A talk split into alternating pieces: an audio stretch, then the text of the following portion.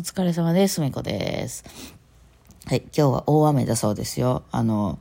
えー大雨っていうのはその感覚的に大雨大雨なんじゃなくて天気予報のとこに大雨って書いてました。そんなことある。大雨っていう天気予報があんでね。大雨ってねどうどうなる？結構激しく降るよってことなんかな。それともなんかその全体の降る量が多いってことなんかな。そういうなんかこう規定あるでしょうね絶対。大雨と表示するときはこういうことですよみたいな。ちょっと見ていこうか。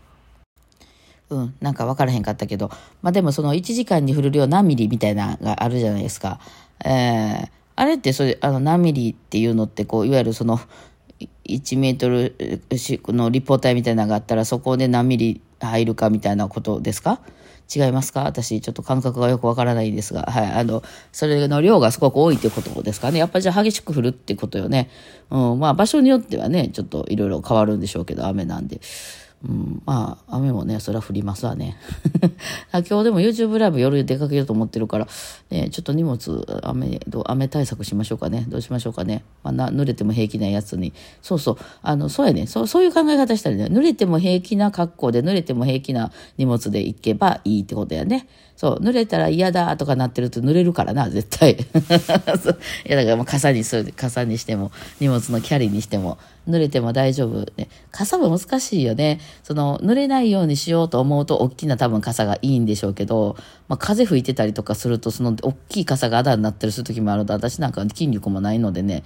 もう逆にちょっと濡れてもいいみたいな格好で小さい傘で行った方が、あの、100均とかに売ってるさ、使い物にならへんぐらいちっちゃい傘あるじゃないですか。あれ大好きなんですよね、私。あの、ちょっと子供傘に近いようなさ、あの、やつね、子供の傘とかも大好きです。な、なぜなら持っててしんどくないからですね。ただまあね、荷物をいろいろ、あの、リュックとかしてたら濡れたりするので、まあ逆にだから、そういう持ってる荷物が濡れても大丈夫な、そういう、あの、吹けば大丈夫みたいなね、あの、その、水を弾くみたいな素材のものにしてすればいいよね。楽器ケースも私は大丈夫なんで、水は。だから、まあそうですね。そうすればいいのにね。えー、それこそ、この間のビオラのね、えー、トン、トンちゃんとかもちょっと、まあ、穴、ビオラのあの、ケースのとこ穴開いてたりして、穴っていうか何、あの、木が見えたりしてたんで、うん、そういう時は今日とかはやばいですよね。はい、いろいろね、ありますね。はい。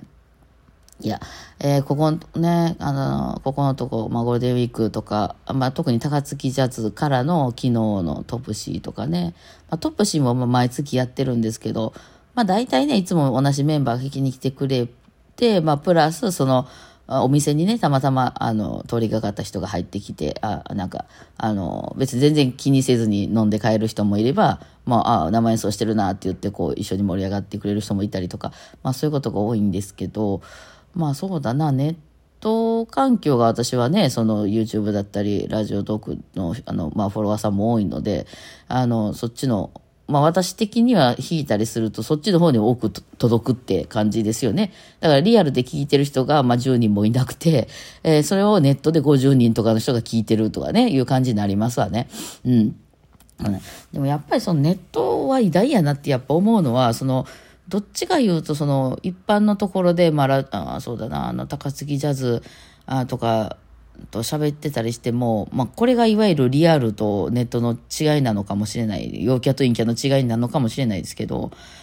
私は今までね、どっちかというと、なんか通、話が通じへんなと思ってたんですよ。その、まあ、どういうことが起こるかというと、これリアルでね、まあ、高杉ジャズなんかもそうでした。あの、やった、なんかその、ものすごい、まあ、悪く言うとね、これちょっと私があの、陰キャ本命なんで、そのそんなつもりはないと思うんですけど、悪く言うと、あっさい会話するんですよ。これ陽キャの人たちの会話ですね。普段どこで弾いてんの？バイオリンすごいねとか、なんか、きれかったよかったとか、なんか、あの、今度これ弾いて、これのこの曲してるチャルダッシュとか弾けるこれ弾いてっていう、あの会話ね、何なんでしょうね。いや、だからこっちはね、やっぱわかんないんですよ。えー、だから一周回ってそうだな、私的には、まあ、そう自分ってほら、そのすごい専門的にやってたわけじゃないですか。ずっとちっちゃい時からね、一番初めはそれ、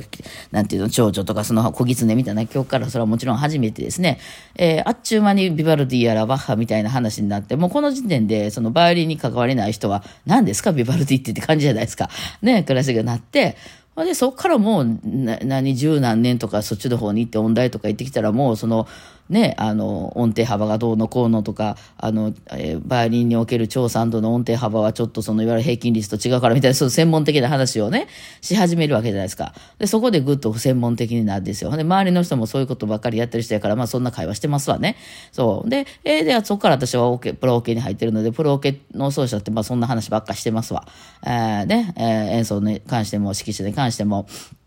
まあちょっとそのいわゆる趣味で、習いに、えー、じゃ習いじゃ趣味で、その喋ってる人とは全然そのレイヤー、レイヤーが違いますよ。まさに専門家やから。それはどこのジャンルでもですよね。パソコンのジャンルでも、あ別にその事務職さんのら、ら、あれでもね、そのパッと、あの、私が思い浮かべる事務職さんとそのじ、じ、実際の事務でなんか打ち込み、ね、そのなんかこうパソコンに打ち込んだりしてるとかいう人とは全然ちゃいますわね。お茶入れるにしたってそのレイヤーがちゃいますわね。そう。それで、そういう、あの、まあ話で、だからその、一般の方々、その、バイオリンとか普段あんまり聞いたこともない人がパッとバイオリン取り掛かりに聞いた時に発する言葉っていうのは逆にわかんないとね、うん、専門的すぎて。まあそうなりますよね、専門家ってね。そう。で、そっからですね、私はまあその世に放たれてですね、その、いわゆるパーティーの仕事だったりとか、そう一般の人があの見るところに出てきたわけなんですよ、生活のために。ね、うん、その、まあ大学教授みたいな道に行くんで、研究者に行くんであればそうだけど、そういうふうには勝ちでいかなかったので、えー、特にクラシックの方からどっちかというとポップスとかジャズとかそっちの方に降りてくると、その一般の人たちが楽しむ音楽っていうふうになってくるので、えー、いわゆる研究対象じゃなくてね。うん。そしたら、その、みんなそういう音楽のことを専門に学ばない、学んでいない人たちがどういうふうな感覚でしてるかっていうと、なんか、あ、綺麗かった、すごいとか、あ、この曲知ってるとかね、その、私の演奏関係ないや、もうそうなったらね、知ってるとか、そういうのだけで喋ってんねんなと思って、ちょっと愕然としたんですよね。うん、その そうだ、まあ、それは、それは多分研究者としてみんなそうなると思うんですけど、そんな、そんなところで喋ってるのかみたいなね、この曲知ってるでみたいなね、感じになって、それ知ってる知らへんな話で知らんかったらじゃあどうなんみたいな、